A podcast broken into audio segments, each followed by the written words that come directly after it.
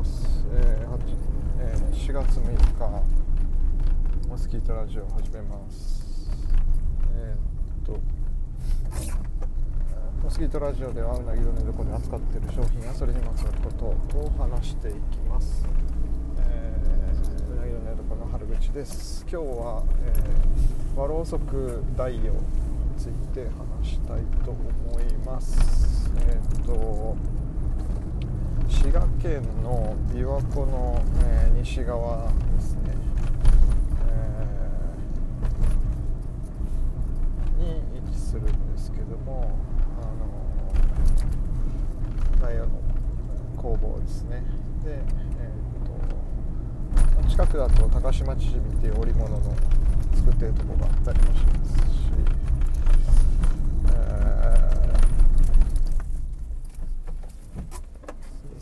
でえー、っと和ろうそく。あの取り扱い始めさせてもらったのがどうだろう3年ぐらい前とかですかね。34年。4年ぐらいになるかもしれないですね。えー、っと和ろうそく。と実はまあこの辺も、えー、やめお店があるやめ周辺との、まあ、関連関係性っていうので、えー、取り扱いを決めたんですけれども、えー、和ろうそくの原料となるものがあのの、えー、ロウの部分ですね。それがハゼという木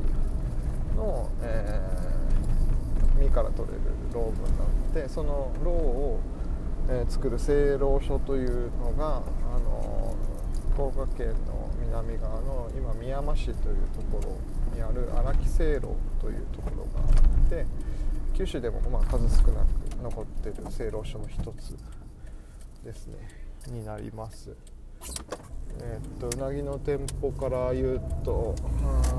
車でどうだろうな30分ぐらいですかね。場所に位置するんですけどここが昔あの、えー、せいろをしてろをあの実を今だと実を持ち込まれたりとか、まあ、ちぎり子さんといって風の実あのを取ってくる方から買い取ったりとかそういう方にお願いして実を収穫してえー、でそこからロウを絞って、えー、でそのロウをあ、まあ、天日にさらしたりして、えーと、白くしたりとか。そういうちょっと加工の工程があるんですけれども、えーと、それを経て、えーまあ、大夫さんのようなろうそく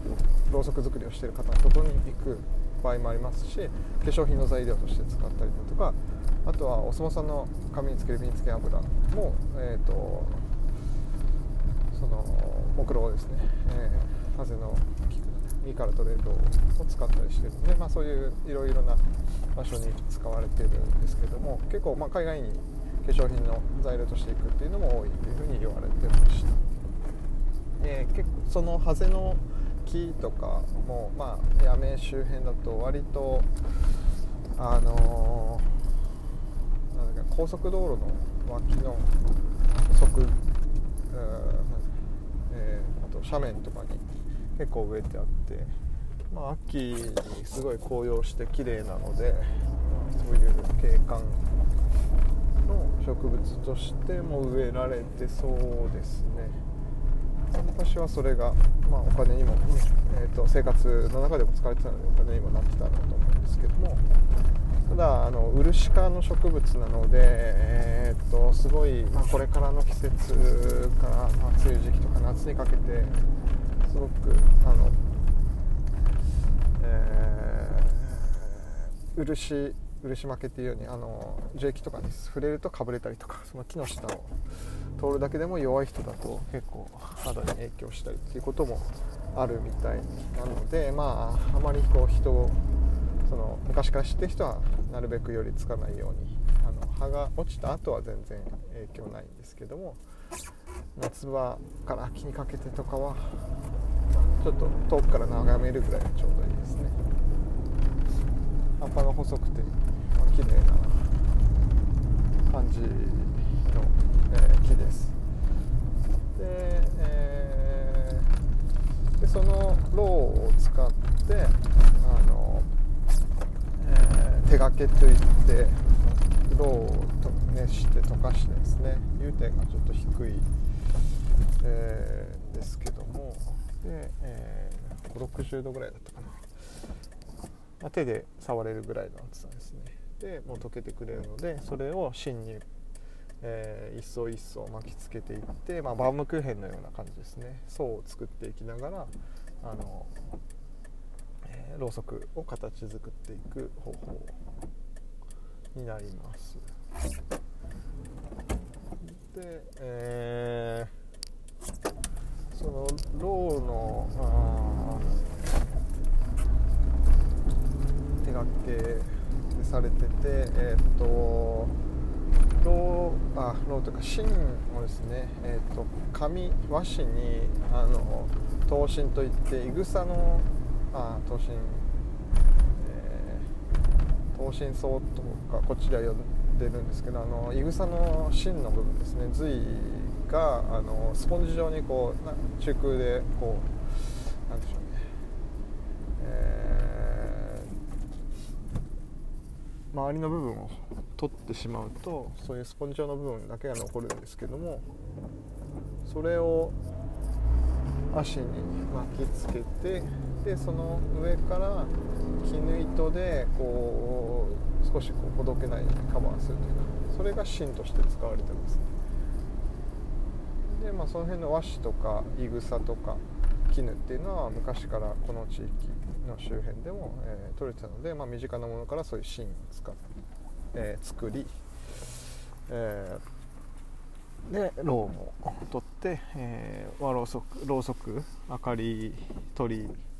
をしてたと思うんですけども、まあ、あの石油由来の、えーと、よく見かけるろうそくとかは綿の芯です。綿の糸を使ってやってますね。でまあなので和ろうそくはちょっと芯も違うしろうの部分も違う石油由来でもなくて植物由来のものになるっていう違いがあります。で結構その火つけた時の瞬き具合っていうのも特徴的で割と火は大きく出る。で少しこう揺らぎもあってでそのこうなんですかね点滅するような光り方っていうのを、するんですけどまあ結構眺めているとやっぱ落ち着く感じもあるしまあなんだろうなキャンプファイヤーとかに近い感じなんですかね。まあろうそくの火って不思議だなとか思いますけどもそういう感覚で眺められる。ものでもあるのでまあお仏壇の前に、えーと、備えしてっていう、えー、使い方もありますけどまあ日常的にキャンドル。で、まあ、夜寝る前の時間。明るい、えーと、蛍光灯とかそういう明かりを落としてちょっと間接照明だったりとかそのろうそくの明かりで少しこうゆっくりした時間を過ごすとか、まあ、食事の時にキャンドルでっていうような代わりにろうそくを使う時間を取ったり、まあ、読書の明かり通りとしてはちょっと暗いかもしれないですけどね、まあえー、と今だとこうなんかヨガみたいなそういうちょっと何か、えーと、瞑想とかそういう時間の使い方とか、まあ、お茶をする方だとお茶の席で使うっていうこともあると思いますけども、えー、そうやってまあ日常の中でまた昔のようにこう必需品としてろうそくっていうのがあるわけではないんですけども、えー、和ろうそくならではのあの明かりとその、まあ、楽しみ方っていうのは、えー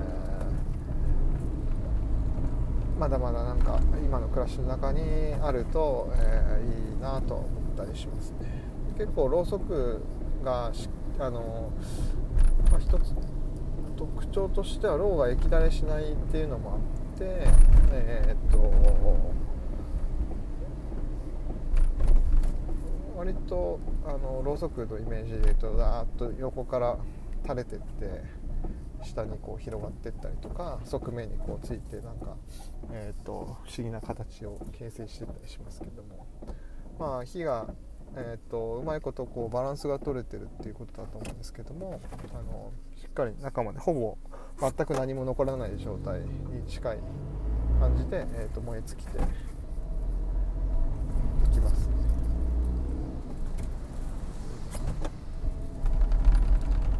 まあえー、ちょうど、えーと、と14日からですかね4月の14日から旧寺崎店の方で大予算の、えー、ポップアップ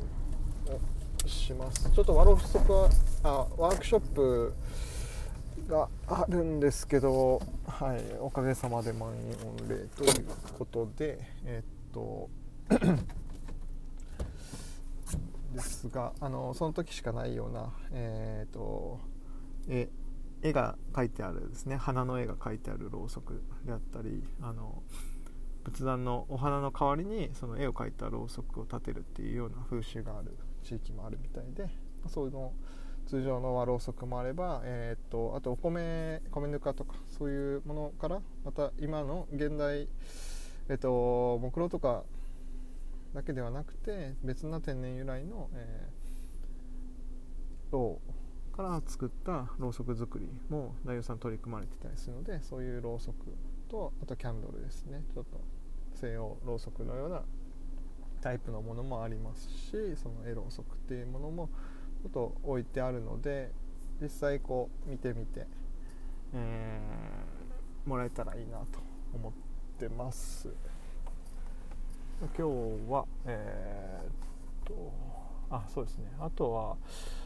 だからこうろうはある地域なんですけどろうそく作りってなるとやっぱりちょっと離れたところにしかなそういう専門でやってる方っていうのは残ってなくて、えー、まあ、保存会で近くの、えー、田主丸の方とかで取り組まれてる、えー、グループの方たちがいたりとか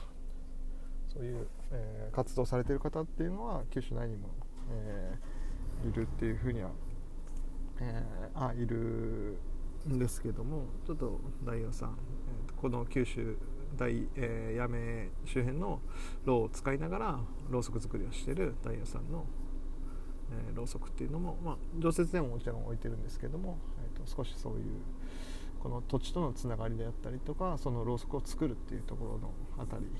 のことを、まあ、その手掛けでやってるとこも全国的に見たらもう10人ぐらいしかもういらっしゃらないみたいなのですごくそういうでも、まあ、技術としても貴重なものがまだ現存して残っているということで、えー、そういうお話もあの14日の日は、えー、大西さんもいらっしゃるので、えー、よかったら来て話を聞いてみたりしてください。では、はい、この辺で終わりにしたいと思います。モスキートラジオ終わります。ありがとうございました。